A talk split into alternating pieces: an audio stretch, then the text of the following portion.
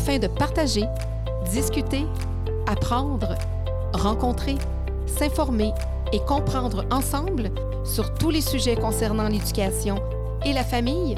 Bienvenue ici à votre podcast Éducation Famille. À travers ces années-là, euh, qu'est-ce qui vous a le plus marqué dans votre enseignement au niveau soit des élèves ou de vos collègues ou des parents? Y a-t-il des moments ou des situations qui vous ont le plus euh, marqué ou que vous allez, vous allez amener avec vous? Euh? Ben, l'évolution de la jeunesse d'aujourd'hui. Ça, c'est vraiment ça. Euh, les parents aussi, là, ça, ça a évolué, on le voit, là. Il y a des caricatures qui nous le montrent très bien. Hein. Euh, avant 2000, les parents ils étaient en arrière de son gars, puis notre gars, ton prof il t'a dit de faire ça, fais-le.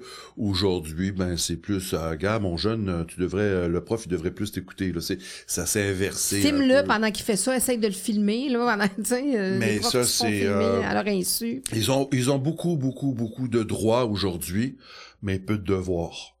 Alors, ça, ça, ça je m'en rends compte. Ça a toujours été, les jeunes sont revendicateurs, c'est normal, on le souhaite. Euh, il y a moins d'initiatives qu'avant ça, je m'en rends compte, puis c'est beaucoup plus encadré par les directions.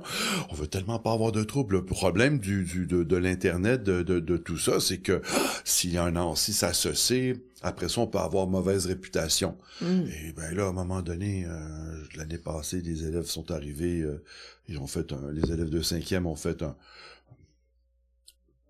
une journée où se sont passés le mot d'arriver en pyjama. La, la, direction a très mal réagi par rapport à ça j'ai trouvé ça tellement drôle, j'en ai rediscuté après ça avec ma direction, parce que moi en classe, hey, bravo la gang, enfin! Vous, êtes mobilisés. Vous êtes mobilisés, vous, vous avez fait de quoi? De manière pacifique. Oui, c'est pas, ça a rien dérangé dans la journée, à part qu'il était en pyjama, là.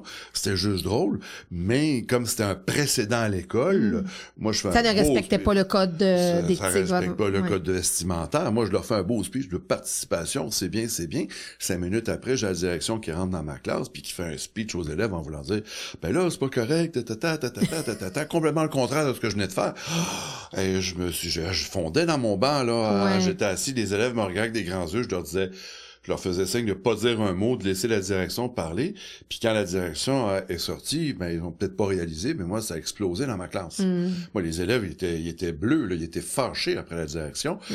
Puis là moi il a fallu qu'après ça comme on wow, wow, on se calme. Ils se sentaient pas écoutés, entendus. Pas du tout, pas du tout. Alors mm. ça, ça je trouve ça dommage mm-hmm. parce que euh, faut pas ôter des initiatives qui sont pas méchantes, qui sont pas, ils veulent non, on peut recadrer, on peut dire, regarde, on vous entend, sais, vous avez eu des bons arguments, on vous félicite. Sur... Puis justement, si les arguments, puis ce qui amène, c'est important.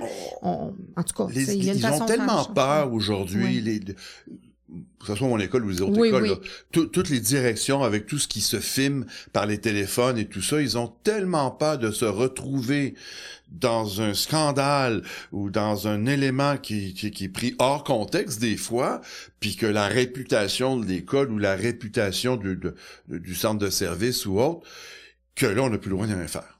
oui, puis ce qui arrive on a les mains liées, puis ça, je trouve ça dommage parce qu'à un moment donné, il y a une question de bon sens. On a oublié la notion de du bon sens. Oui. Ça a-tu de l'allure ce que tu fais ou ça n'a pas d'allure? Ça n'a pas d'allure, fais-le pas. Ça a de l'allure, fais-le. C'est une question de bon sens. Et je me rappelle quand je suis rentré à l'externat avec les frères, euh, la, la, le code de vie, c'était une feuille 8,5 11.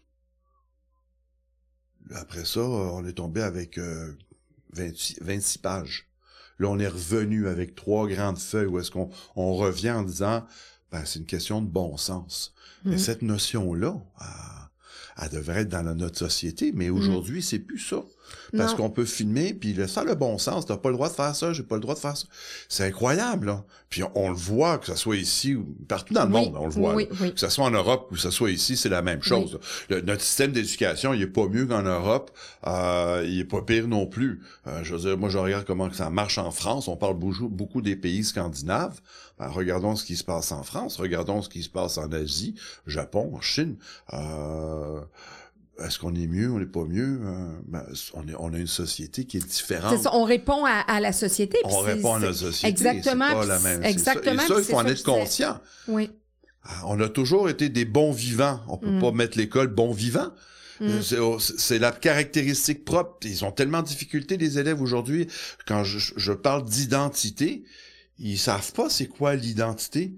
Ils ont aucune idée c'est quoi être que je suis né aussi. On a beaucoup d'immigrants aussi, mais ils sont. Je leur dis, je dis, regardez, toi t'es né, tes grands-parents, tes arrière-grands-parents, c'est tout du Québec, ça vient tout né ici.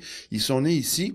Je te demande c'est quoi pour toi l'identité québécoise, t'es incapable de me répondre. Je vais demander à, un Algérien, à, à un Marocain ou à un Haïtien ou à un Sénégalais, lui va te le dire tout de suite c'est quoi son identité, parce qu'il s'identifie. Nous, on n'a pas.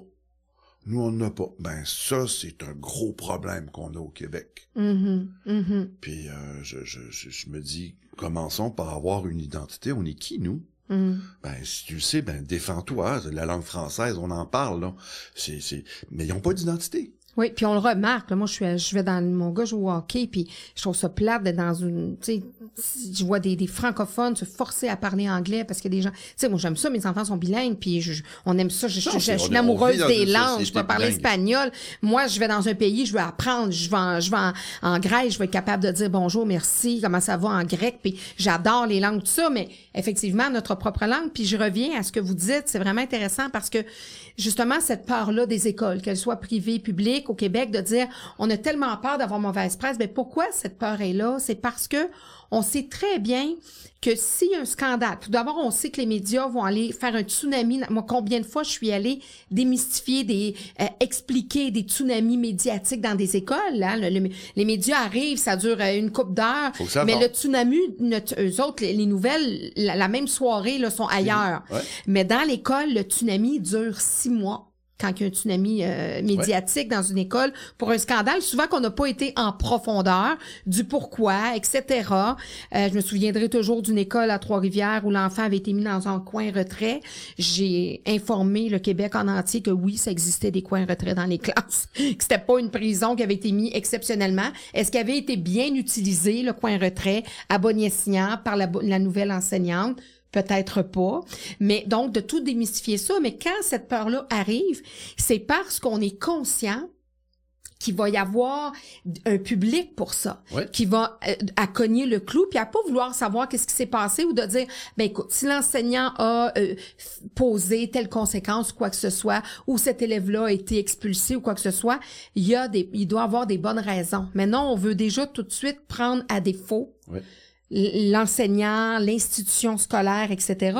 Puis c'est plate parce que si on a peur, et moi je pense que ce que je disais tout à l'heure par rapport à notre société, il y a, il y a les, les parents, même les non-parents, les citoyens en général, mais même l'école devrait changer et se positionner et ne pas avoir peur de ses principes, de ses convictions de ses codes d'éthique et de, de, de, de sa couleur. Les écoles alternatives ont, ont fait ça. hein. Moi, j'enseignais à l'école alternative longtemps. Ils ont voulu les faire disparaître quand la réforme est arrivée. Ils ont dit, on n'a plus besoin des écoles alternatives parce qu'on s'est inspiré des écoles alternatives pour la nouvelle réforme. Donc, on n'en a plus besoin.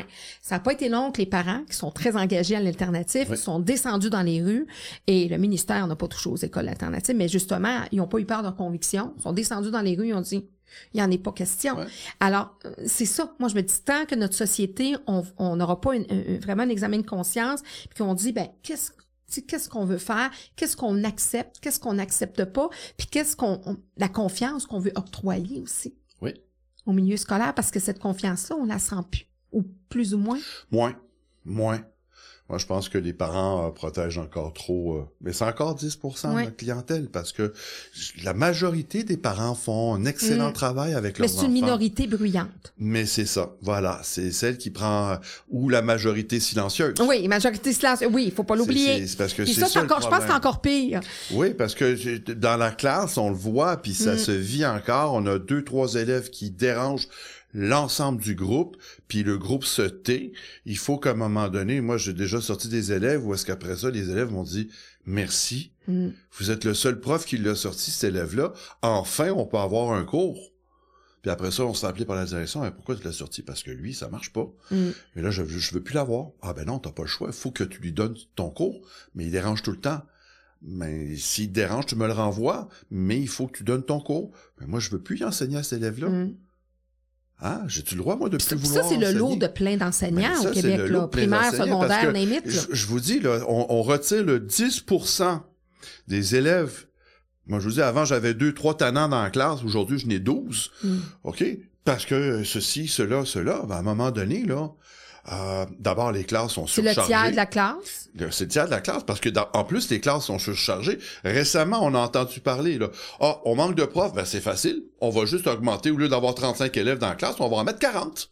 Comme ça, on va gagner du monde. On S'il y en a deux profs. catanants sur quatre de plus, euh, Alors, c'est, on entend, on, c'est sorti la semaine passée là. oui, oui. J'entends ça, je me dis, voyons donc. On, on a de la misère avec l'éducation, ben, on va en mettre plus. On manque de profs.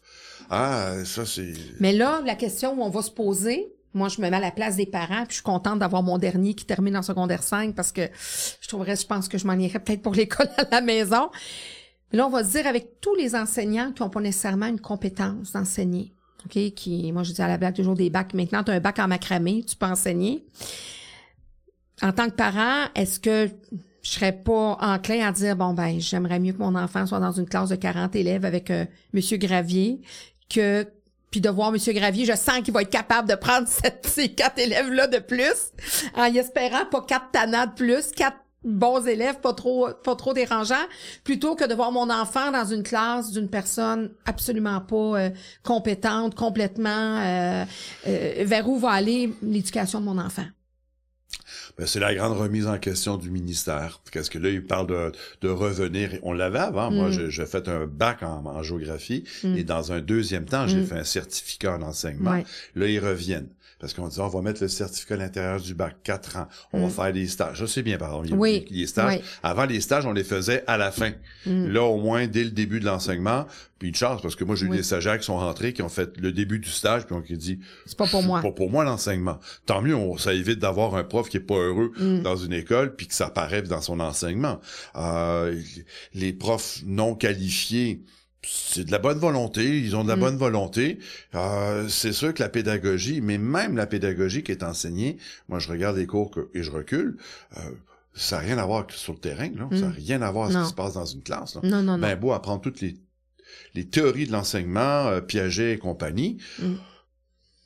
La en didactique, tout ça. Naturellement, les stages, c'est une chose. Comment la suppléance, moi, moi, je suis une autodidacte et puis je suis une fille de terrain. Combien de cours à l'université j'ai où je ne me suis pas présentée parce que je faisais de la suppléance? Ben oui. Veux plus dire, appris en Alors, faisant de c'est- Oui. toute une refonte qu'il faut faire. Euh, je suis pas sûr que ça va changer grand-chose avec notre ministre de l'Éducation actuel. Pourquoi? Ben, d'abord, je pense que il y a des, des vieux sous-ministres qui sont là, qui Ah attendent oui, patiemment Ben oui. leur retraite. Puis, euh, c'est ces gens-là... C'est eux qui décident, hein, c'est eux qui, qui ont qui- tout ben le contrôle oui, sur ben oui, l'éducation. ben oui. Euh, c'est là où est-ce qu'il faudrait... Si on veut que ça bouge, on parle au sous-ministre. On, parle pas au ministre. On, on voit la réforme que, que Mme Marois a voulu Oui. amener avec euh, ce qui se faisait dans les pays scandinaves. Ben, moi, je regarde en Finlande, il, pour euh, à peu près à peu près le même nombre d'élèves, ils sont à peu près 250, 300 personnes au ministère de l'Éducation. Nous, on est 3000 ou 2500. Pourquoi qu'on a dix fois plus? Que c'est, qu'ils font quoi, tout ce monde-là, là? Mm. Ah, mais c'est ça, à un moment donné, on peut-tu être plus efficace? Puis je suis sûr que si on était plus efficace, on aurait besoin de moins de personnel. Mais avec les syndicats et tout ça, euh, j'écoutais des, gens d'affaires parler, on regarde le système d'éducation, on regarde le système de santé, ben on est tous des travailleurs. Hein? Les, sy- les syndicats, on est tous des travailleurs. C'est OK, mais on est plus que ça. Alors comment qu'on va revaliter, revaliser, revitaliser la, ou revaloriser l'éducation, ben, tu sais, il faut le dire. Mais non, on est des travailleurs. C'est tout le monde pareil. On relaxe ça. On n'est plus dans les années 70. Non, puis, puis non. Puis enseigner, moi, justement, il y a des gens souvent, puis j'ai déjà vu ça, moi, sur un, un- une publicité syndicale qui disait enseigner, c'est pas une vocation, c'est une profession. Effectivement, je suis d'accord avec le fait que c'est une profession, mais pour moi, c'est une vocation parce que c'est un don de soi. Oui. Enseigner, c'est comme euh, prendre en charge des personnes âgées, travailler même dans les, au même titre, Au les même infirmiers, les médecins. C'est des même au niveau du droit, quand tu vas défendre des des des, tu sais, des démunis, tout ça, ça prend un don de soi, ça prend une vocation. C'est ça veut pas dire que tu que es obligé de le faire sous-payé, puis y a pas, euh, tu sais, c'est pas ça que Non. ça, ça s'entend, mais ça entend que tu vends pas des sacs à main là. Tu Voilà. on n'a rien contre ceux qui vendent des sacs à main, Mais, je dire, c'est on est quand chose. même, on est quand même, et c'est ce que je, re- je reproche aujourd'hui. euh, c'est c'est vraiment, en tout cas, moi je le vis dans le domaine privé là, euh, où est-ce qu'on est devenu vraiment des PME. On est des petites moyennes oui. entreprises et le côté financier a une importance. Alors euh, oui, euh, Rentabiliser. Il faut rentabiliser. Alors on va couper dans certaines choses comme ça. Lui il part, ben je serai pas obligé de le remplacer. Un salaire de moins, ça va me permettre ben, d'économiser. Puis c'est pas grave. Ah, mais à un moment donné, il faut investir. Il faut, ben, c'est c'est mieux gérer. Moi, je peux dire, euh, il y a tout l'argent qui est perdu euh, ou mal dépensé dans les différents ministères. Quand je parle de gestion, Oui. c'est ça. Mm. Euh, je me dis, on pourrait régler bien des problèmes. Oui, puis de mettre On ça pourrait, directement, mais service à l'élève aussi. C'est pas c'est pas dans les priorités du gouvernement. C'est d'abord et avant tout ben, de se faire élire. C'est pour ça que j'ai hâte de voir là. hein, Qu'est-ce que ça va changer. euh, bon, je- peut-être Ben, moi, ben, je pense que c'est ça. Puis, puis non seulement on, on sait qu'il n'y a pas grand-chose qui vont changer, puis on peut même pas, si on veut vraiment être transparent et euh, si on y réfléchit de façon plus approfondie, on peut même pas remettre tout sur le ministre. Que peu importe que ce soit, on serait ministre, vous et moi, on on pourrait vivrait pas- le même problème. on vivrait- Pourquoi? Oui. les syndicats, les sous-ministres qui sont en place qu'on peut pas mettre dehors parce que les autres sont bien placés, euh, ou les, les- les directeurs ou les, les, les directions de, de, de différents services euh, qui sont là, puis ils ont leur job, puis qu'ils font Oui. bien ou pas bien, c'est pas grave, ils l'ont leur job. Moi, dans une compagnie privée, là, le gars qui fait pas bien sa job en tant que directeur, il restera pas là longtemps, là. Non. Mais nous, on est public, alors Oui. il faut le laisser. Pas, tu sais, à un moment donné, c'est une question de gestion là. Puis même les syndicats font leur propre tort. Euh, moi, je l'ai vu dans le temps de la pandémie où je devais ram- ramasser à la petite cuillère des enseignants qui avaient peur de retourner euh, enseigner dans les classes. Il y avait plus peur, il y avait plus peur du syndicat que de la COVID. Alors, euh, parce que là, il y avait une propagande, vous allez être des cobayes, vous allez être ci, vous allez être ça, allez-y pas. Là. Là, c'était une question de, de, de, de, de guerre de pouvoir, puis de de- d'ego, hein, c'est d'ego, où les enseignants voulaient retourner en classe et, et se trouvaient bien mieux outillés d'aller voir leurs élèves avec un masque et tout ça, puis que de, que de là, parce que c'est pas tout le monde qui était prêt au virtuel, puis euh, Non, euh, encore moins au public, euh, même certaines écoles privées. Alors, ils voulaient aller, mais toute, toute la pression euh, qui était mise par le syndicat, euh, moi, j'en ai ramassé plusieurs. euh, euh, ça, ça peut faire du tort. Moi, je, je- je l'ai vécu même comme enseignant en période de grève où j'avais pris un contrat, puis j'avais dit à la direction, j'ai dit, moi, je vais prendre un contrat, on est en période de grève, mais n'est pas né celui qui va m'empêcher de donner un service direct à mes élèves et aux parents.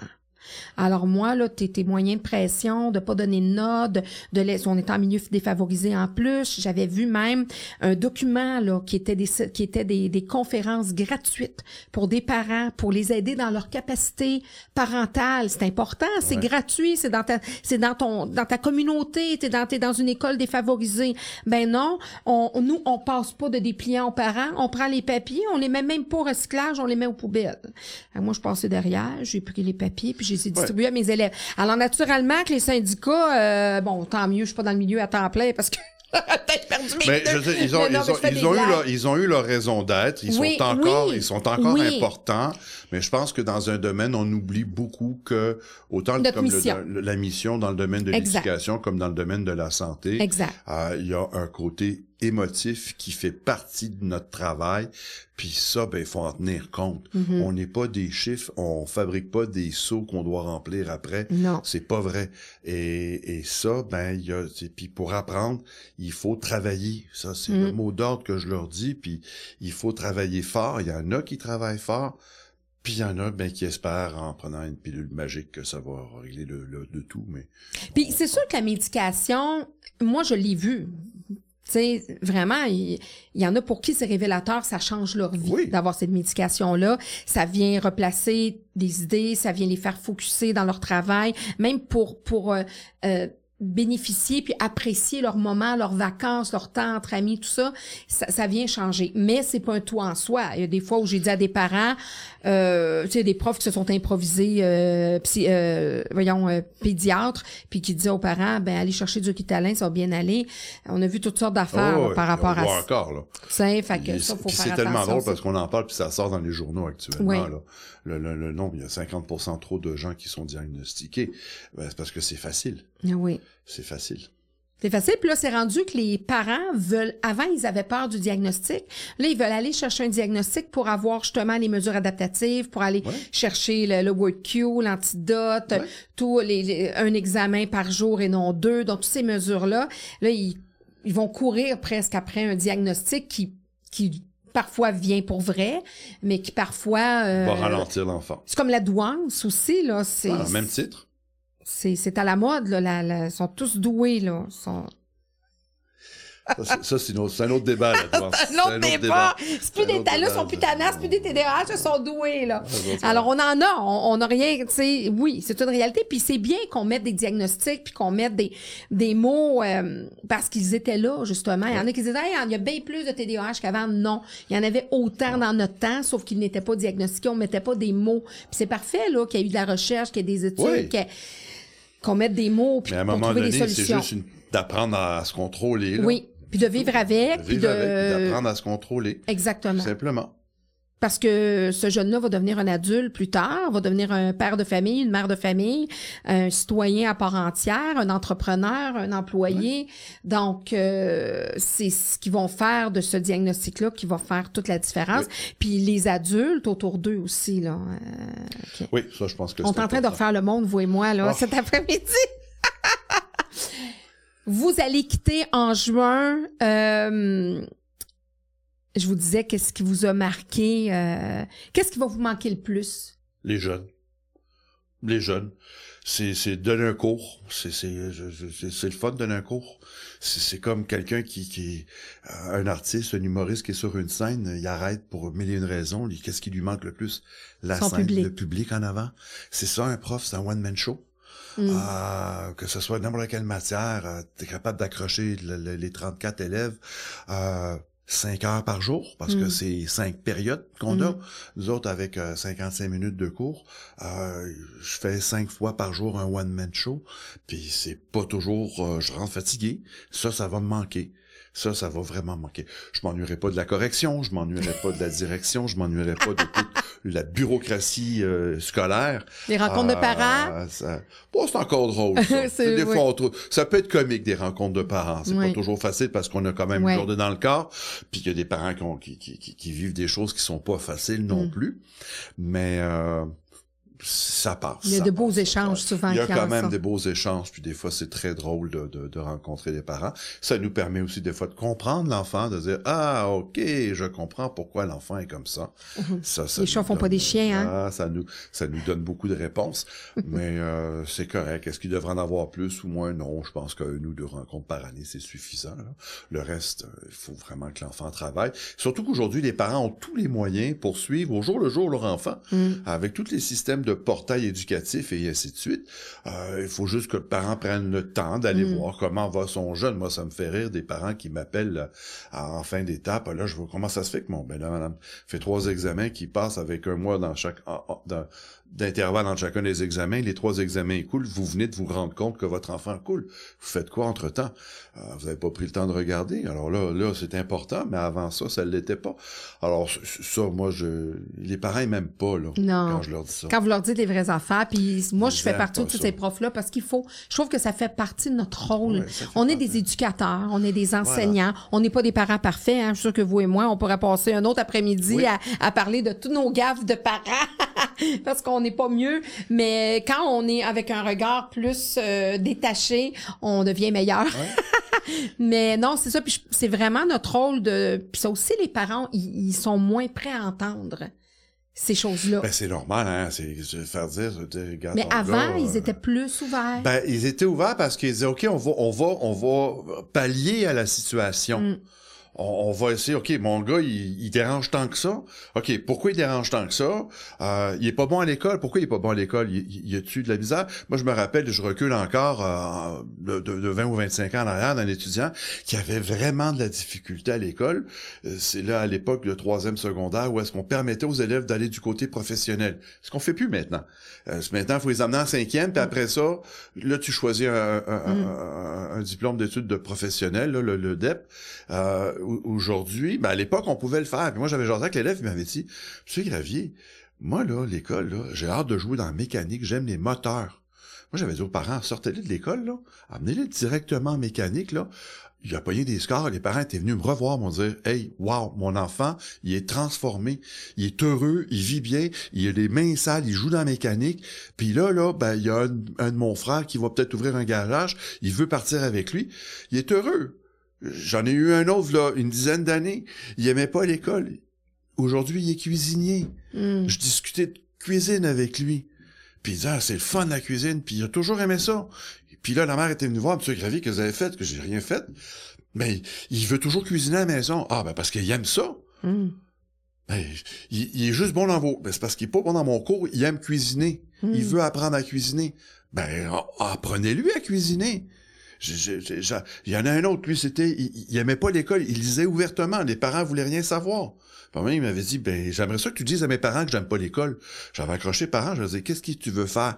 Ben, il dit, moi, j'aimerais ça travailler dans la réfrigération. Mais c'est ce qu'il fait. Et puis un frigoriste, ça gagne très bien sa vie. Ça gagne très bien sa vie et il est heureux. On fera pas tous des médecins, des Non. notaires ou des avocats. Non. On a besoin de gens qui... Moi, je leur dis souvent à mes élèves, t'aimes pas l'école, va faire autre chose. Ouais, mais c'est dur. Il y a rien de facile dans la vie. Mm. Même un travail où tu vas travailler en arrière d'un bureau, là, c'est, c'est pas facile. Non. À un moment donné, tu vas te tanner, c'est pas... Il y a toujours quelque chose Surtout, fais- surtout si tu fais quelque chose que t'aimes pas, puis qui t'anime pas, puis qui te, te C'est ça, passionne pas. là. quelque chose que t'aimes. Je leur dis, moi, souvent. Je leur dis, aux jeunes, surtout aux élèves de cinquième, vous avez besoin d'un travail, trouvez-vous un travail dans quelque chose qui vous passionne. Si t'haïs ça, faire du rapping chez Métro, va faire autre chose. Va vendre des souliers ou des skis dans un magasin de sport. Mhm. Hein? Va, va travailler dans, dans Explore. un... Explore, va voir autre chose. T'aimes pas ça? Bon, mais c'est de l'argent. Ouais, puis y a pas juste l'argent dans la vie, là. Tu vas te rendre compte que si tu fais quelque chose que t'aimes, ben, c'est pas mal plus gratifiant. Il y a aussi parfois justement un milieu favorisé où les parents veulent beaucoup se, se, se réaliser à travers leurs enfants. On le voit dans le sport, puis tout ça, mais on le voit aussi dans, dans les écoles où, où le, pour le jeune, c'est pas un choix là, pour lui là, de de, de, de, de pas réussir ou de ne pas aller justement dans une profession euh, bien vue ou... euh, Ouais.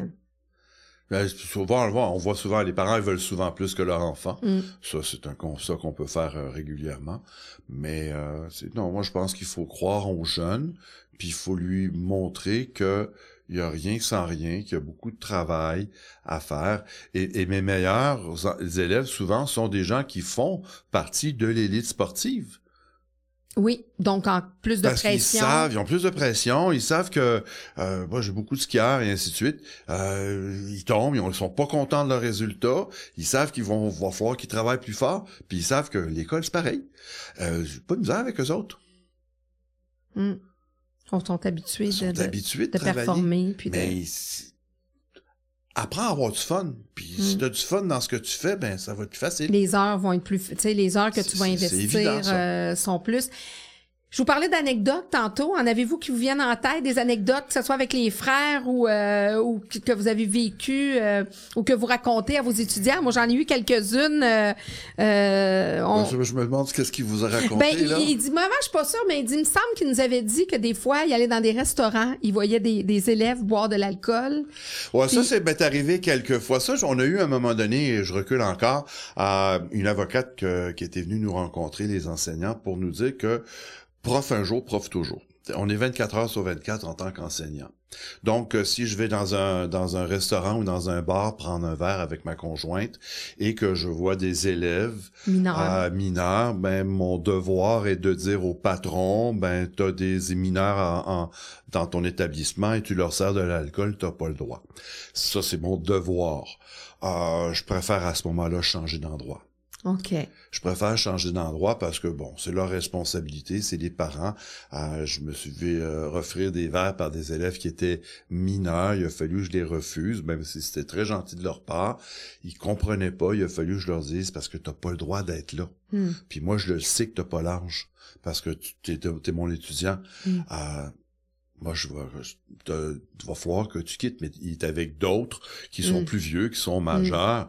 Euh, Vous voulez pas être un casseux de party non plus? non plus. Alors, ben, souvent, ce que je fais, c'est que je quitte ou je, ou je vais dans des endroits où je sais que je ne retrouverai pas euh, d'élèves actuels. Parce que des anciens, j'en rencontre. Oui, anciens, ça, c'est pas grave. Ça, c'est pas un problème. Là, vous acceptez ça. les verres. Là, ça nous fait plaisir. Parce qu'ils viennent nous voir, puis ils sont heureux de Ben nous voir, ils sont contents, puis ils viennent jaser avec nous autres, ils nous racontent où est-ce qu'ils sont rendus, puis... euh, Ça, c'est une de nos plus belles payes. hein, c'est quand- ça, oui. Ça, oui. Moi, quand je vois des élèves qui... euh, je- il y a quelques temps, j'ai été à, à accompagner mon papa à l'hôpital pour passer des examens et euh, j'arrive au secrétariat de la radiographie à la site de la santé, je pense. Et il y a quelqu'un qui nous répond, puis l'élève, c'est un ancien élève. Sur le coup, je l'ai pas reconnu. Il dit, Ah, Monsieur Gravier, comment ça va? Comment ça discuter? Puis il m'a dit, Monsieur Gravier, je me rappelle encore que vous m'avez dit, lâche pas l'école parce que tu vas avoir de la difficulté à, re- à recommencer. Je suis parti en voyage, j'ai lâché l'école, ben j'ai de la misère à recommencer. Ben j'ai dit là, va vraiment falloir que tu arrêtes tout, puis que tu le retournes à temps plein. Puis je l'ai revu à un moment donné, il m'a dit, j'ai fait ça là. Je- alors je me dis bon, si j'en sauve un ou j'en sauve de temps en temps, on peut pas toutes les sauver Non. mais que on est capable d'arriver quelque chose à changer. Je me rappelle d'une étudiante à un moment donné qui, euh, à l'école, elle, elle avait tendance à sacrer. Puis j'avais été la voir, j'avais dit, tu sais, je me rappelle plus de son nom, puis je lui avais dit, tu sais, c'est pas très joli quand ça sort de la bouche d'une fille. Et là, elle m'avait regardé, puis elle m'a dit, OK, je l'ai revu dans des retrouvailles. Elle m'a dit, a Monsieur Gravier, depuis ce temps-là, elle dit, plus jamais j'ai sacré. Parce qu'elle dit, c'est vrai que c'est pas beau dans la bouche d'une fille. C'est pas plus beau dans la bouche d'un garçon, mais ça passe plus. Mais et elle a regardé. Alors je me dis, c'est- c'est- ces petits éléments-là qu'on donne, Les traces que vous laissez, les que traces vous semez. qu'on laisse comme ça, c'est des, c'est c'est c'est c'est le fun de de de voir. euh, euh, des, des anecdotes avec les frères. Les frères nous laissaient faire vraiment, je me rappelle, euh, des activités où est-ce qu'on faisait euh, à l'époque, à la fête des feuilles à l'école, où est-ce que les élèves... euh, Ah, c'est pas d'hier, la fête des feuilles. oh, non, ça... C'est une tradition. Ben, la, la fête des feuilles, en réalité, euh, son origine, euh, c'était l'anniversaire du frère fondateur, Frère Maillot. Ça tombait au mois de fin septembre, début octobre, donc c'était où est-ce que les feuilles tombaient, puis c'était pour son anniversaire qu'on faisait la fête. On cotisait tout le monde et on achetait un cadeau au frère directeur. C'était ça initialement et c'est devenu bon la fête des feuilles où est-ce qu'il y avait différentes compétitions. Je me rappelle, on a fait, fait un parcours. Les élèves, il y avait un espèce de tas de boue où est-ce que les élèves devaient comme ramper là-dedans puis ils ressortaient de là complètement là. On est obligé d'arrêter parce que les parents se disaient ben là ça a plus d'allure, on peut capable de laver le linge, il y a- trop de boue dessus. Quand on avait des hausses, on les arrosait. C'est des affaires comme ça qu'on peut plus faire aujourd'hui. non, mais ça serait Ah, tellement drôle. mais c'était- on avait du fun, les frères Ririer, il y avait du fun à faire ça. Alors, on avait... euh, il y avait- il y avait des choses qu'il y avait à l'époque euh, qu'on a pu. On avait une cabane à sucre sur le terrain de l'école où est-ce que les réunions, je me souviens dans la période de Pâques, euh, les, les frères partaient en retraite. Donc, on faisait, nous, c'était des journées pédagogiques, donc on les travaillait à la maison parce que l'école était fermée. Les frères habitaient à l'école. Mm. Donc, l'école était fermée parce qu'ils partaient en retraite. Et on, on- la, la veille, euh, on allait toujours à la cabane à sucre des frères. Et c'était la vieille cabane à sucre d'antan, là, avec le poêle à bois et tout ça. Mm. Et les réunions se faisaient là. Alors, mais on était beaucoup moins. On Mm. était... Là, ça crée un sentiment d'appartenance. d'appartenance incroyable. Alors, c'était Ouais. notre école. Moi, je, moi, qu'on me dit, c'est pas ton école, je m'excuse, c'est mon école. Ça fait 36 ans que je suis là-dedans. Ça fait 36 ans que je l'ai vu grandir. J'ai travaillé pour la faire grandir. Euh, c'est mon école, oui. euh, j'ai une partie de moi qui m'appartient à Puis qui va part. rester. Et qui va rester. Qui va pas dire, c'est l'école. Non, c'est Mm. mon école. Je, Mm. je- je la partage avec tout le monde. J'en suis pas propriétaire, mais j'y ai fait ma vie. À l'intérieur. Puis ça, je pense que c'est important. Et ça, aujourd'hui, ben, ils veulent plus qu'on s'attache. Mais euh, comment vous voulez qu'on développe un sentiment d'appartenance Si avec les élèves? pas. si on s'attache pas? Les élèves sont attachés. Les élèves, quand ils ont fini, ils s'ennuient. C'est leur école. Je m'ennuie. C'est tatoué pour eux autres. Il y en a qui reviennent. Moi, mon fils, déjà, est en train de préparer son deuil parce que il y a un énorme sentiment d'appartenance à son école, puis ça va être un gros... Autant qu'il est content, mais ça va être un énorme deuil. C'est un- puis on le voit, nous autres, en tant que profs, puis c'est nous autres qui sont directement sur le plancher Mm. avec les élèves. C'est pas la direction. La direction devrait être obligée à tous les trois ans de retourner dans une classe, voir comment Mm. ça marche une classe. Elle est rendue où la classe? Quand ils nous disent, oh, vous allez faire ça, ça, ça, là. C'est quoi les enjeux là, avec la nouvelle dis, génération? ça fait combien de temps que t'as pas été dans une classe, là? Si tu retourné dans une classe, ce que tu viens de me dire là, tu te rendrais compte que ça marche vraiment pas. Mm. Moi, c'est arrivé où est-ce qu'on m'a dit, ah, tu devrais utiliser tel modèle, tel modèle. Je disais, est-ce que tu connais bien ce modèle-là? C'est un modèle d'éducation que on- je me rappelle on- avant 2000, mais c'est un modèle qui était applicable pour des classes de 15 à 20 étudiants au primaire. Ils voulaient qu'on utilise ça dans des classes de 34-35 élèves au secondaire. C'était impossible. Mais là, il faudrait que tu l'appliques. Ça marche pas. Et, et ça, je pense qu'ils ont une perte de réalité. Eux autres, ils vont me dire, ouais, mais vous, vous savez pas tout ce qu'on reçoit par les parents, des ceci, des cela. Ah, c'est sûr que ça doit pas être facile pour la direction, ça c'est sûr certain. que je- je- Mais je prends- derrière changerais pas de ça, job, là. non, non. Puis le premier client, c'est qui? C'est l'élève. Moi, souvent, je me remets, je me, moi, je dis, ok, c'est des affaires d'adultes, on n'est pas qu'on, on n'est pas, on s'entend pas sur la même chose, mais là, là, notre client, c'est le jeune, c'est l'élève. C'est ça sa réalité. Alors, peu importe les réformes, peu importe les ministres qui se promènent, peu importe les syndicats, peu importe. Qu'est-ce qu'on peut faire pour ce jeune-là? Parce que lui, il continue, là, il évolue, là. Il apprend, puis on peut pas, on peut pas le mettre sur pause pendant trois ans, le temps qu'on règle de telle, telle, telle chose. On là. aurait pu, euh, moi, je pense qu'on aurait pu faire une pause. Euh, puis ça aurait été faisable, je pense, euh, que le, on fasse une pause d'un an au niveau après la pandémie pour faire une mise à niveau. Dans- oui, Moi- je suis bien d'accord avec vous. dit, on reste à la même année, On, reste à la même année. Oui. Autant euh, t'as ceux qui poussent en arrière, mais c'est pas grave. Où tu fais, tu ouvres une année particulière. C'est particulier la pandémie. oui. On n'a jamais vécu ça. En Non. tout cas, notre génération. Euh, on aurait pu dire, ok, on prend une année, on prend une année entre guillemets qu'on met entre le secondaire et le cégep, admettons, Oui. pour les élèves. Ou entre le primaire et le Ou secondaire. entre le primaire et le secondaire pour faire des mises à niveau. Exact. Parce que dans le temps de nos grands-parents, il y avait une septième année, là, par exemple, au primaire. Ouais. Alors, ça a été changé, mais entièrement d'accord avec vous. Moi, je le disais même pendant la pandémie, qu'il y a des élèves qui vont en avoir pour trois à quatre ans sans remettre. Ah oui. Puis on le voit, là, c'est- c'est c'est flagrant. Là. Puis là, en plus, c'est qu'on a le ministère qui, là, dit, ben là, on veut pas trop de redoublement, on veut pas faire attention aux notes, faites attention à ci, faites attention à ça. Avant, ils avaient le droit de redoubler les élèves. Là, on n'a plus le droit. Pourquoi? Ben, parce que c'est une question de statistique. Ben, quand je me dis que c'est les chiffres qui contrôlent l'éducation de notre société, ça marche pas. Mhm. Puis je me dis, à, à l'époque, puis j'en ai connu des élèves où est-ce qu'on a suggéré un comité de, de- de- d'en- d'enseignants, cet élève-là, idéalement, ferait qu'elle recommence son, son année. Mais ces élèves-là, ils nous disaient merci après. Ben oui. Oui, parce que Merci c'est pas l'échec que de toute une vie de J'ai année. récupéré tout ce que j'ai manqué, que j'étais pas capable. Maintenant, je reviens plus fort que je l'étais. Ouais, mais socialement, il a perdu un an. On en parle L'estime de soi, mais on veut pas qu'il perde. Moi, je là, leur dis là- toujours, l'estime de soi, là. Mais pourtant, au cégep, on se rend compte qu'au cégep, ils sont pas pressés de finir. Hum. Oh, ben, ça vient de sortir encore dans les journaux, ils sont pas pressés de finir. Oh, ça me prend trois ans, ça me prendra trois ans, ça me prend quatre ans. Pourquoi qu'on le fait pas au secondaire? Ou au primaire. Au primaire? Mm. Donne-y un an, pas trois, quatre fois. Non, non. Un an.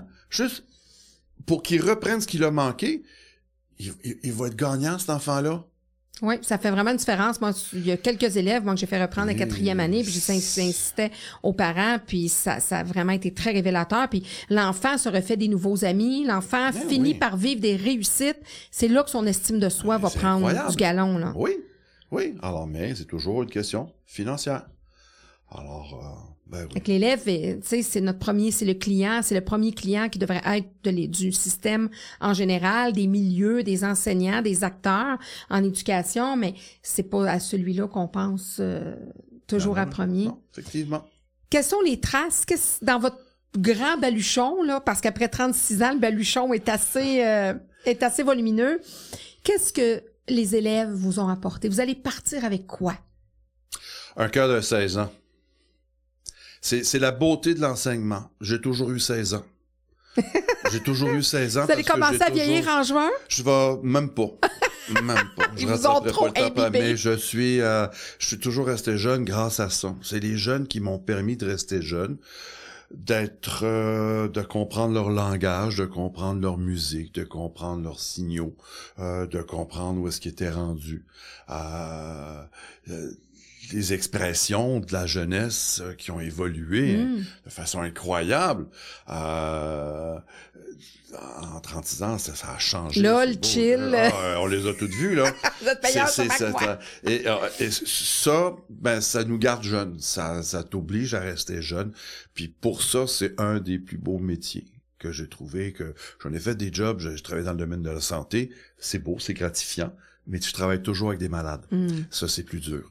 Euh, L'éducation, ben c'est tu travailles toujours avec la jeunesse, tu travailles toujours avec des jeunes, tu leur apprends des affaires, ils t'apprennent des affaires, euh, ils sont surpris quand tu leur dis des choses. Ah ouais, ben oui, c'est ça, ça, ça arrive comme ça. Ils sont, ils posent des questions. Des fois, tu dis, tu te rends-tu compte la question que tu viens de poser, ça a-tu de l'allure? Moi non, ça a pas d'allure. Ben voilà, réfléchis. On leur montre ça. Alors c'est c'est la beauté de la chose, c'est de, de voir les voir.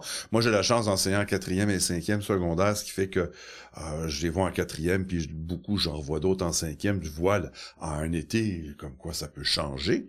Euh, non, c'est vraiment ça. Je pense que c'est ce qui va me manquer euh, un petit peu. Euh, je me considère pas comme un, vieux. Je me sens, je me sens pas comme un retraité non plus. Je me sens en juin, ben, je serai un ex-enseignant. Euh, je serais. Puis vous êtes prêt, là? Vous êtes sûr d'être prêt, là? euh, de... Oui. Ouais, j'ai, je pense que je, je- je suis rendu à faire, vouloir faire autre chose. Je veux penser à moi. On prend de l'âge, je suis encore en forme. Je veux pouvoir faire d'autres choses qui vont moins me demander peut-être là euh, euh, avoir À du tous les temps. jours. Ouais, avoir du temps aussi. Là, j'ai que des copains qui commencent à la retraite puis qui m'appellent pour me dire euh, Allez, viens, on va faire telle activité, on va faire, ben les gars, je peux pas, je travaille. Alors, ça, il est temps que je puisse dire oui, hey, la gang, Oui. on y va. Ça, j'ai hâte pour ça. Euh, avoir du temps, prendre le temps de, de, de, de, de, de faire d'autres choses. Euh, mais l'enseignement va toujours rester. Allez-vous retourner faire un peu de la suppléance, remplacer des collègues? Je n'irais pas peut-être faire de la suppléance, euh, du, du, du, du coaching, oui. Euh, euh, Vous savez que j'engage mentor- retraités, hein, ouais, je. Mais moi, je serais pas un retraité. Ah non, Alors, c'est vrai. Moi, je vais être un Après. ex-enseignant. Je vais avoir fait 36 ans de métier, mais je vais faire autre chose après. Euh, non, du coaching, Oui. de- du mentorat, euh, de l'accompagnement des jeunes Oui. profs. Ah, c'est Ah, incroyable. Moi, je vois des profs qui rentrent à l'école, ils sortent de classe, des fois, ils braillent, puis je dis, pourquoi? Mais t'es arrivé telle affaire, moi, mais j'ai dit, comment t'as réagi? Ah, mais peut-être que si t'avais réagi. C'est ça qui manque à la, cette jeunesse, à nous, à nos nouveaux Mm. profs, souvent, qui trouvent difficile. C'est quoi les, que- conseils que vous leur donneriez ou que vous leur donnez quand vous les avez? Patience. Patience et de jamais rien prendre personnel. Il y a des bonnes journées, il y a des, bonnes, des mauvaises journées, autant pour l'élève que pour le prof. Il y a des journées où est-ce qu'on n'est pas dedans, on est fatigué, euh, il est arrivé quelque chose à la maison, les élèves sont pas au courant, on va réagir plus promptement. Euh, patience et de pas rien prendre personnel. Il faut pas prendre ça personnel. Tu fais ton mieux, tu fais des bons coups, tu vas peut-être faire des mauvais coups. Tu as fait un mauvais coup, soit c'est un pour dire ah, je m'excuse, j'ai manqué mon coup. Ça m'arrive encore Hmm. de faire des commentaires en classe ou de de dire quelque chose puis je me rends compte que j'ai peut-être blessé un élève, que je vais dire Oh, je m'excuse, c'est pas comme ça que je voulais le dire, ça a mal sorti.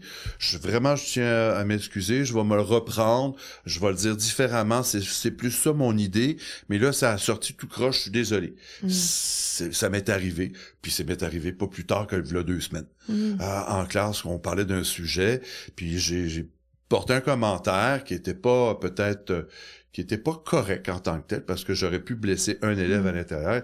Je m'en suis rendu compte. C'est moins que- politiquement correct, au moins un petit peu. Ouais, puis l'élève, il va me dit, Monsieur Ravi, vous avez pas raison. Puis là, je le regardais, puis j'ai dit, t'as raison que j'ai pas raison. Je m'excuse. Ce que j'ai dit, c'est pas comme ça que je voulais dire. C'est comme ça que j'aurais dû le dire. Puis je tiens à m'excuser si je t'ai blessé. Faut pas avoir peur de dire ça.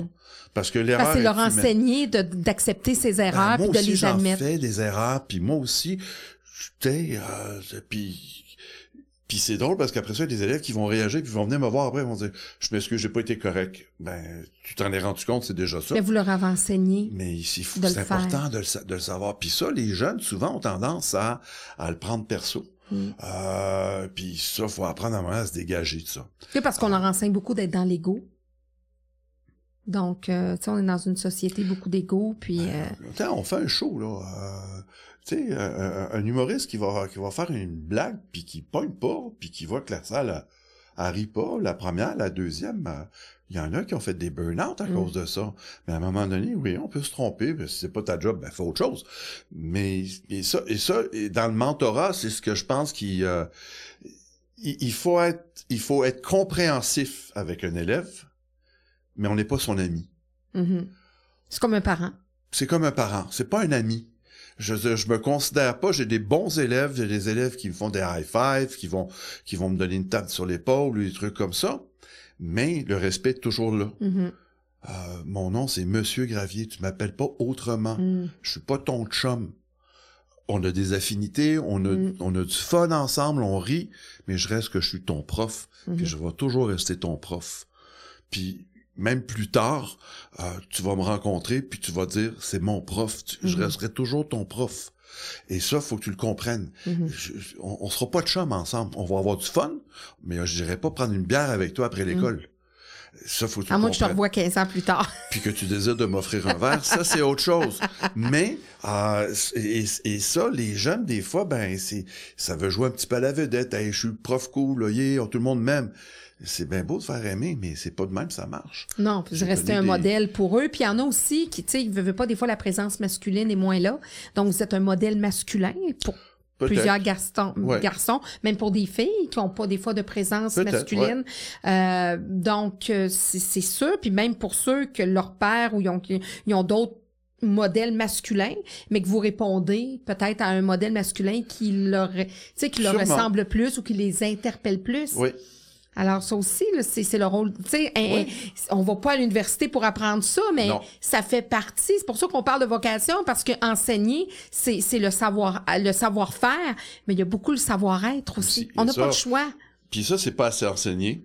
Puis c'est, puis il- il faut permettre aux, aux profs de, de, de, de, de le vivre puis de le comprendre. Moi, je le vois malheureusement à l'école des fois des profs qui viennent me voir puis qui sont désemparés. Ben, je dis, va en parler à la direction. Non, non, j'ai peur. Ouais, on t'a pas de parler à la direction? Ben oui, parce que la direction a réagi de telle façon. C'est là où est-ce que moi je me dis, c'est là où est-ce que on aurait besoin d'un mentor à l'école ou Mhm. que- quelque chose comme ça, que ce soit la Un genre de tampon entre la direction Ben ouais, et le corps Qu'est-ce qui se professoral. passe? Pourquoi? Ben, tu vois, mais tu sais, tu réagis promptement, toi aussi. C'est peut-être pour ça que les élèves vont réagir comme ça. Il y a peut-être une autre façon de l'approcher, de, de le faire. Ben, ça, ça, c'est l'expérience. Mhm. Ça, il n'y a pas rien d'autre que l'expérience. Puis, puis il y a des jeunes qui veulent rien savoir. Puisque eux autres, ils savent tout. Ah ouais, les petits Joe connaisseurs. Il y, en a, puis il y en a beaucoup, puis euh, ah, tu voir, ça va bien marcher, puis je Puis vois, souvent, le parent, c'est un petit Joe connaisseur aussi. Aussi. Mais je, je regarde, moi j'ai des j'ai des collègues et c'est des bons enseignants, mais des fois euh, arrête de jouer au, euh, au, au show-off puis euh, yeah yeah yeah. Sais, enseigne. Arrête, c'est ça, là. Sois vraiment, là. C'est ça, enseigne, c'est ça, Et ça, exactement. ben ça, c'est pas enseigné. Pourquoi? Parce que c'est difficile à enseigner. Il faut le comprendre. C'est comme je dis euh, souvent euh, à, à des jeunes, tu peux pas comprendre c'est quoi une peine d'amour tant et aussi longtemps que tu n'as pas vécu une peine d'amour. Mhm. Euh, c'est, tu peux pas comprendre tout le désespoir que l'enfant peut avoir à ce moment-là. Bien, j'ai dit, c'est, c'est ça. J'ai dit, tu sais, quand toi, tu pognes une crevaison en auto, là, ben, c'est aussi tragique que l'enfant qui pogne un flat avec son basic.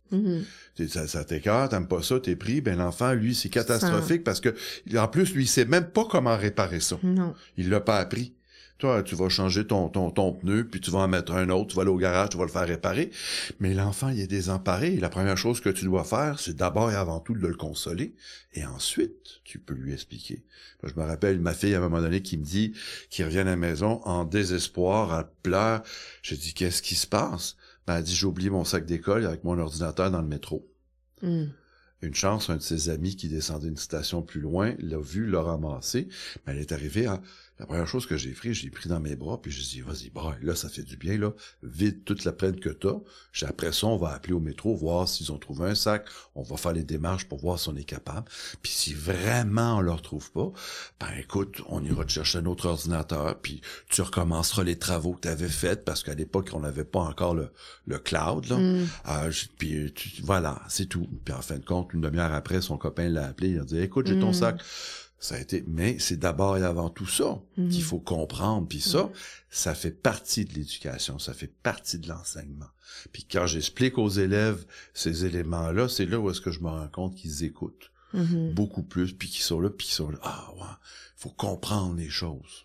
Oui, puis eux aussi veulent être compris parce que des fois, on les écoute pas. La vie va tellement vite que on, on prend pas le temps de les écouter pour les bonnes choses. Puis des fois, ben, il f- ça se noie dans un verre d'eau, puis là, il faut Mm. leur faire réaliser, gars, t'as pied. Arrête de paniquer, t'as Mm. pied. Il fait juste te lever, puis tu vas avoir la tête au-dessus de l'eau. Mm. T'es pas en train de te noyer. Tu sais, ça a l'air bien gros, mais fais juste te redresser. Les sentez-vous plus fragiles, la génération, la nouvelle génération là, qui, qui, qui est là? Moi, je pense que oui, même s'ils l'admettront pas. Euh, même si on veut pas le voir, moi je pense que ils sont ils sont plus fragiles émotivement que ben je l'ai dit la maturité a été repoussée. Mm. À- à- avant, à 16 ans, un enfant était mature. Aujourd'hui, ben, il est pas mature à 16 ans. Rare, rare. Il y en a, je dis pas qu'ils quand ils arrivent à l'université ou à 18-20 ans. Mais ils sont, ils vont comprendre plus tard. Mais ils sont, ils commencent à être matures euh, quand ils arrivent au cégep parce que là, ils se rendent compte qu'il y a une des responsabilités. Puis, euh, j'ai des copains qui enseignent au cégep, puis tu dis, écoute, il y a des parents qui m'appellent, mais je dis, monsieur, euh, votre garçon, il a 19 ans, là. Euh, c'est à lui de régler ses problèmes, j'ai pas rien à faire avec vous, Mm. là. Ouais, mais là, il, il coule. Ben, vous dites-lui d'étudier, monsieur. Ouais, mais vous, vous devez faire. Non, non, c'est pas à moi de faire quelque chose, c'est à lui de se prendre en main. Quand on est rendu que des, des parents appellent au cégep quand les enfants ont 18, 19 ans, il y a quelque chose qui marche pas. là. Non. Alors, moi, c'est ça que je peux, je peux dire. Oui, ils sont plus fragiles. Euh, ils pensent que non, ils sont, ils pensent qu'ils sont capables, mais ils sont amenés à ça dès qu'ils ont des difficultés. Ils ont beaucoup de, j'ai une étudiante l'année passée qui avait pas compris une question à développement dans un examen d'histoire, qui est venue me voir après ça, puis quand j'ai fait la correction, qu'elle a vu son résultat, elle avait eu comme euh, affaire comme 3 sur 10, elle avait vraiment passé à côté. Mais là, j'avais étudié, j'ai pas compris votre question. Pouvez-vous faire... Non, j'ai dit non. La prochaine fois, quand tu vas lire ma question, tu vas t'arranger pour la comprendre. J'ai dit là, là, elle a braillé, elle a braillé, elle a braillé. Aujourd'hui, genre, j'y enseigne en cinquième secondaire, puis elle dit, Monsieur Gravier, ça va toujours rester dans ma tête. Comme quoi que, là, je les lis bien mes questions. T'en fais plus d'erreurs? Elle dit, j'en fais plus jamais. Non, parce que c'est comme ça apprennent. Parce que Je de dis, toujours là, vouloir c'est pas la fin en- du monde, là. Je dis, Mm. c'est la première étape. Mm. Ça vaut 20% ça vaut 20% de 20% Euh, Écoute, en fin de l'année, là, ça vaut même pas pour 3% ou 4% de ta note. Tu vois, c'est pas grave. Et cette année, mais il m'est arrivé la même chose avec une autre étudiante en quatrième secondaire. Et là, j'ai vu l'étudiante de cinquième. J'ai dit, écoute, faut que je te raconte quelque chose. J'ai l'étudiant qui a fait exactement la même chose que toi l'année passée. Ah, elle m'a dit, oh, la pauvre. J'ai dit, oui, elle a trouvé ça dur. Elle pleure encore. Mais j'ai dit, j'ai dit, si ta voix, là, va lui dire que toi aussi c'est arrivé. C'est une très bonne élève de classe, ça, tu sais. Elle dit, oui, M. Gravier, elle dit, je sais c'est quoi. Elle a compris. Alors, je me dis, Mm. puis aujourd'hui, les- cette élève de quatrième, maintenant, elle a passé par-dessus. Puis là, quand elle lit ses questions, elle les lit correctement, puis elle fait attention de bien comprendre. Puis c'est ça, là, de ce qu'on peut semer comme enseignant, c'est ça les plus beaux cadeaux. Puis aussi avec tout là, les, les, les, les, histoires de non, ben l'histoire, tu sais, il y y a toutes les euh, la multi, euh, le multiculturel, tu sais, ça change, ça a évolué avec Oui, les années, oui. Euh, le, non-genré, etc. Oui. En discutez-vous de ça avec vos élèves? Est-ce que Ben, est-ce que c'est très présent? Là, c'est ça. Non. À un moment donné, là, les, les, les, les garçons qui se sont mis des jupes, puis tout ça, puis... Ouais, Euh, on a eu un, on a eu une année passée un étudiant par exemple. Bon, c'est une plus grande ouverture de la société. Euh, j'ai fait quelques débats, mais c'est plus ou moins important pour eux autres parce Oui, que c'est rendu normal. C'est Oui. rendu normal pour eux autres. Alors, euh, c'est pas de... de, de- euh, Je dirais même non pertinent. Moi, mon fils, pour lui, là, pour lui, c'est... c'est- L'ethnicité, c'est la même chose. Pour moi, à l'école, euh, nous, on le voit, c'est liste d'élèves. Là, si je prends Ouais. la liste d'élèves des années 90, puis la liste d'élèves de cette année... euh, Vous faites plus le tour du monde. Ben là, c'est comme si j'arrivais à trouver quelques Québécois ou d'origine québécoise à l'intérieur. Ben, c'est correct. Ça, c'est ça, ça, ça me dérange ça pas apporte du une tout. richesse aussi. Oui, puis c'est le fun parce que j'ai, je prends l'exemple, j'ai deux étudiants de, qui sont arrivés de Chine l'année passée. Euh, ils parlaient pas un mot de français. Euh, ils ont appris, ils sont meilleurs en français que nos élèves actuels. Là. Alors qu'on me dit là, hey, fais travail, ils travaillent fort Mm, ces ouais. élèves-là. Ils pratiquent à tous les jours leur français. Les parents parlent même pas français à la maison là. OK, les parents parlent chinois ou mandarin à la maison, là. Et quand les parents, c'est lui qui parle à la place de ses parents, là, ou elle, euh, ils sont capables d'écrire en français sans faute d'orthographe. Ils, ils parlent le français correctement. Puis j'ai plein de Québécois dans la classe ou de d'autres qui, qui ils sont pas capables d'écrire deux mots sans faire une faute. Alors pourquoi que lui ça marche? Ouais, mais c'est pas pareil. Qu'est-ce qui est pas pareil? Il a le même âge que toi. C'est l'effort puis le travail qui est mis. mis. T'sais, parce que lui il veut réussir, parce que c'est tel... et ça on le voit là, surtout chez les immigrants, euh, les, la première génération d'enfants d'immigrants, euh, ils veulent apprendre, les parents les poussent pour que tu vas faire ta vie, tu vas la faire correctement, mais ici, bon, c'est pas grave. C'est comme acquis. C'est- ouais. ça, on est né dedans, puis euh, Ouais, on voilà. se fait comprendre, On- on, voilà. est capable de lire, Voilà, etc. pas. euh, Parce que moi, je voyais ça, mon fils, c'est ça, dire, bon, OK, c'est là, c'est important, mais je trouvais ça comme un peu trop, là, tout ce- ce- cet engouement-là, puis c'est... C'est- juste pour. euh, Vous, vous le sentez pas, en non, fait, moi tant je le sens ça, pas. là. Non, pas du tout. Moi, euh, t'es un gars, t'es une fille. On en fait même des blagues là, parce que des fois j'explique des choses, mais ça peut être. Vous savez, je dis aujourd'hui maintenant avec le LGBT+ là, puis ça continue là. Je dis, c'est des, invi- des individus. Puis aujourd'hui c'est accepté. À l'époque ça l'était Mm. pas. Maintenant c'est accepté. Est-ce qu'on doit changer quelque chose? Non, c'est un être humain de la même Mm. façon. Mm. Ils vont aux toilettes des gars, les toilettes des filles. Puis des fois, je leur pose la question, je dis, OK, je suis un transgenre, est-ce qu'il va aller, vous partez à New York, vous faites les chambres, il va-tu dans une chambre de gars ou une chambre de filles? Comment vous voyez ça? Ben, s'il sans filles, il peut aller dans une chambre de filles, mais j'ai des parents des autres filles, ils vont-tu être d'accord qu'un transgenre aille dans la chambre des filles? Oh, mais là, c'est aux parents de comprendre, ah, OK, là, c'est, et là, le débat va, va, va, Mm. va s'alimenter. Mais des fois, ils, ils ont pas de réponse. C'est plus normal. Non, mais pour eux, je pense que c'est. Ça fait partie de leur euh, au société. gré du vent avec ça. Ouais, c'est leur société. Puis moi, je me dis, euh, j'ai Ils ont une toujours, ouverture. j'ai- toujours 16 ans, donc euh, pour moi aussi, c'est une ouverture à la, à la société. Il faut pas être fermé à l'idée de, euh, de ça. Puis je me dis, euh, non, c'est, euh, non, il faut, il faut avoir une certaine ouverture par rapport à tout ça. Dans votre baluchon, y a-t-il autre chose? Oh, j'ai eu une belle vie dans l'enseignement. J'ai vraiment, euh, ça m'a apporté beaucoup de bonheur. Euh, j'ai appris beaucoup avec les jeunes, j'ai compris les jeunes. Ça m'a aidé en tant que parent. Euh, aussi avec mes enfants. J'ai- J'ai eu la chance d'enseigner à ma fille, alors ça a été un bonheur. Mhm. C'est la seule qui m'a appelé papa à l'école, alors c'était ça a été agréable ça. J'ai j'ai enseigné pendant trois ans, sur la 3, 4, 5, elle est venue à notre école. Puis euh, la direction voulait pas. Mais j'ai dit, c'est pour moi qui le demande, c'est elle. Puis euh, ils l'ont, la direction l'a rencontré. Puis ils dire, euh, ben, elle dit, monsieur, elle dit, ça fait déjà deux ans que je suis à l'école. L'année prochaine, je, je m'en vais en troisième secondaire. Ça fait deux ans que j'entends tout le temps dire, hey, ton père il est tripant à l'école, c'est le fun comme prof. J'ai le goût de l'avoir. Alors, c'était drôle parce que elle, quand elle est rentrée à l'école, j'étais titulaire en quatrième secondaire à ce moment-là. Puis tous mes élèves m'ont dit, ah, monsieur Gravier, on va prendre soin de votre fille. Alors, elle avait plus d'amis après un mois en quatrième secondaire. Elle, venait de rentrer à l'école, donc elle avait 12 ans en secondaire 1.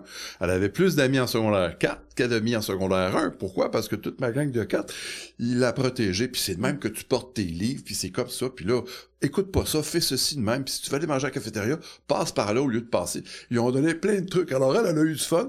Puis elle entendait des, histoires de son papa qui racontait en classe. Euh, donc la direction a dit OK. Alors j'ai enseigné en secondaire 3, 4 et 5. J'avais la chance d'avoir une étudiante, une élève, une enfant qui était bonne à l'école. Elle a été exemptée en secondaire 1, en secondaire 2. Mm. Donc il n'y avait pas de passe droite, à part quand elle venait me voir, quand elle me disait, ben papa, là, t'as donné un examen en gang en secondaire 5, là, mais là, on n'est pas prêt, on a telle affaire, telle affaire. Tu peux-tu changer la date? Alors là, des fois, je regardais, bon, des fois, ça me, des fois, c'était difficile parce que bon, il y avait une fin d'étape qui arrivait. Mais quand je pouvais le faire, alors je Mhm. rentrais en classe, en tout cas, vous êtes chanceux, vous autres, d'avoir ma fille. L'examen, c'est telle date, je change. Ah, merci, merci, merci. Alors, ça a été plus drôle que d'autres choses. fait un petit peu de... Mais, mais c'est ça. Puis ça, c'est, c'est comme... Moi, je me souviens aussi avoir enseigné avec ma petite qui me suivait à 2-3 ans. Puis euh, c'est ça. C'est nos petits bonheurs de, de, de, de parcours Ouais. qu'on on travaille avec des humains. Donc, euh, ça peut nous, nous, nous apporter un petit plus dans notre cheminement d'humain. Donc, vous avez semé plein de choses. S'il y a des choses que vous voulez qui restent euh, suite à votre long passage, autant pour vos collègues que pour les élèves de- dans l'école qui votre école? Ouais, mon école. Ben, moi, je me dis, euh, d'abord, euh, qui, qui, que, que les profs se tiennent debout, dans le sens de pas se faire imposer des choses qui ont pas d'allure ou qui sont plus ou moins fonctionnelles dans des classes de 34 ou 35 élèves. Euh, ça, je pense, c'est important de garder la joie de l'enseignement, puis surtout de le transmettre euh, aux jeunes. Euh, c'est pas facile comme métier parce que justement, on travaille toujours avec des humains, puis des humains en apprentissage, Mm. euh, donc qui grandissent. Euh, c'est pas la même chose que de travailler avec un adulte qui, à un moment donné, va avoir des réactions, puis tu dis, écoute, es-tu un enfant ou un adulte? Un enfant reste un enfant, un jeune, Mm. je peux comprendre qu'il ait ces réactions-là Mhm. parce qu'il est- il a pas compris ou il n'a pas vécu encore ces choses-là. Mhm. C'est là où est-ce que je parle d'être patient. Euh, Donne-toi la chance. Mhm. Euh, T'arriveras pas toujours au lendemain en changeant tout. Là. La société, on ben beau en parler, on la changera pas du jour au lendemain. D'abord, c'est une question de volonté. Euh, puis, est-ce que les gens sont prêts à faire ce Ah, puis ça se change un humain à la fois ou euh, Et c'est oui, puis je leur dis Une souvent mes, à mes jeunes, je leur dis, vous savez, sur la planète Terre, on n'est pas loin de 8 milliards d'habitants. Ben, il y a 8 milliards de façons de penser. Puis ça, c'est vraiment ce que j'essaie de leur faire comprendre. Toi, tu penses ça, mais ça veut pas dire que ton voisin il pense la même chose que toi. Mhm. Puis il faut que tu acceptes qu'il pense pas la même chose que toi. J'ai dit, tu vois, malheureusement, là, ceux qui acceptent pas, ben, il y a des guerres actuellement dans le monde à cause de ça. Parce qu'ils sont pas prêts de comprendre comment l'autre peut penser, puis qu'il peut être aussi bien Mhm. que, que toi. Alors, la science faites, atten- faites attention, je dis, quand vous faites des discussions, quand vous voulez débattre de quelque chose, que vous soyez en accord ou non, Mhm. chacun a le droit à, à sa façon de penser, puis ça, vous devez le respecter. Moi, ça, je pense que c'est le plus grand cadeau que je peux donner à mes, à mes jeunes, c'est ça. De, de dire, réfléchis avant de parler, puis accepte. T'as le droit d'être en désaccord. T'es pas en accord, va-t'en. Mhm. T'es pas obligé. Mon père De me dit- subir. de subir. Mon père me dit toujours, je fuis les gens qui n'ont pas de sourire. Alors, quand il va s'entraîner, c'est drôle, il rentre dans la place, puis tout le monde a le sourire. Parce qu'il leur dit, moi, je ne suis pas là, je fuis les gens qui ne sourient pas. Puis il a raison. Il a raison. Donc, on s'entoure de gens qui sont positifs, les gens Mm. qui sont négatifs. euh, Moi, j'ai pas d'amis qui sont négatifs. J'ai eu des gens qui sont venus s'accrocher à moi, qui sont venus près de moi, puis que je me suis rendu compte que ça me tirait de l'énergie de façon négative. Je me suis tout simplement, euh, je suis simplement parti. Je suis, non, j'en veux pas des gens comme ça. Mhm. T'es, bien gentil, mais moi, ça me convient pas. Puis je pense que c'est important de s'entourer euh, de, de gens qui, qui nous plaisent, qui nous font rire, qui nous, qui nous permettent d'être positifs, de profiter de la vie. Et d'avoir confiance en soi. Moi, je Puis un prof qu'on voit p- durant toute une journée, je veux dire des enseignants qu'on voit régulièrement, plus souvent parfois que nos parents. Oui. C'est important que Oui. ces profs-là aient le sourire, soient dynamiques. Puis- Même si c'est des humains qui ont le droit à leur mauvais jour aussi. Là. Moi, je leur dis, je me, je me gêne pas, je suis fatigué aujourd'hui, alors on va y aller plus mollo. Euh, je leur dis, mais je leur dis souvent aux élèves, surtout en cinquième secondaire, là, ils vont ils font leur choix pour leur cégep, puis je leur dis, vous savez, la personne la plus importante sur la Terre, c'est vous. C'est pas les autres. C'est, il y a juste toi qui peux décider si tu veux être content ou pas. C'est juste toi qui vas décider si tu veux être heureux ou non. Il y a une situation qui arrive, tu as deux façons de la prendre. C'est dramatique ou tu dis, bon, là c'est arrivé, je peux plus rien faire, on va essayer de réparer la bébelle ou on va le faire autrement. Mais la seule personne en qui tu peux avoir confiance et tu- en qui tu dois croire, c'est toi. Mhm. C'est d'abord toi, c'est pas tes parents. Ton père, il veut que tu ailles en médecine, t'as ça, t'as peur du sang. Moi, c'est ça que je veux faire. Vas-y. Mhm. Crois en toi, puis c'est toi la personne la plus importante. Mhm. Le bonheur, c'est toi qui vas le fabriquer. Tes amours, c'est toi qui vas le fabriquer. C'est toi comment tu vas prendre les choses.